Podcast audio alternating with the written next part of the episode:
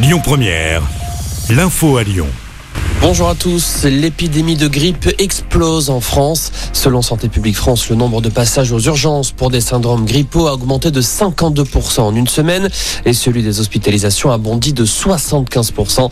Près de 160 décès recensés en 7 jours. Toutes les régions de France sont en phase épidémique.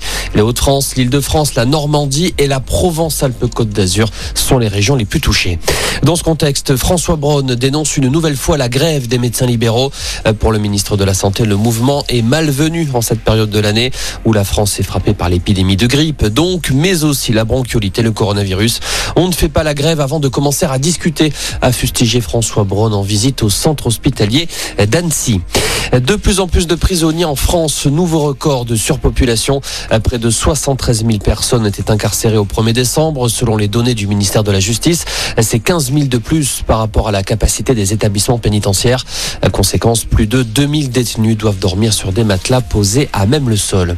Sébastien Lecornu à Kiev, le ministre des Armées dans la capitale ukrainienne pour témoigner du soutien de la France, alors que de nouvelles explosions ont retenti ce matin à Kharkiv, Sloviansk et dans la région de Donetsk. Pendant ce temps, la délégation de l'Union européenne en Ukraine a annoncé qu'elle soutiendrait plus de 700 000 Ukrainiens cet hiver. L'inquiétude du pape François. Il annonce que son prédécesseur Benoît XVI est gravement malade. Il prie pour lui. L'ancien chef de l'église catholique, âgé de 95 ans, est affaibli par le traitement d'un zona qu'il avait contracté à l'été 2020. Joseph Ratzinger avait démissionné en 2013 à cause d'une santé défaillante. Et puis en rugby, Damien Penaud prend la direction de l'Union Bordeaux-Bègle. Son contrat avec Clermont se termine à la fin de la saison. Il sera bordelais pour les trois prochaines années. L'ailier français de 26 ans va découvrir le deuxième club professionnel de sa carrière. Voilà pour l'essentiel de l'actualité. Passez une excellente après-midi. Écoutez votre radio Lyon Première en direct sur l'application Lyon Première, lyonpremière.fr et bien sûr à Lyon sur 90.2 FM et en DAB+.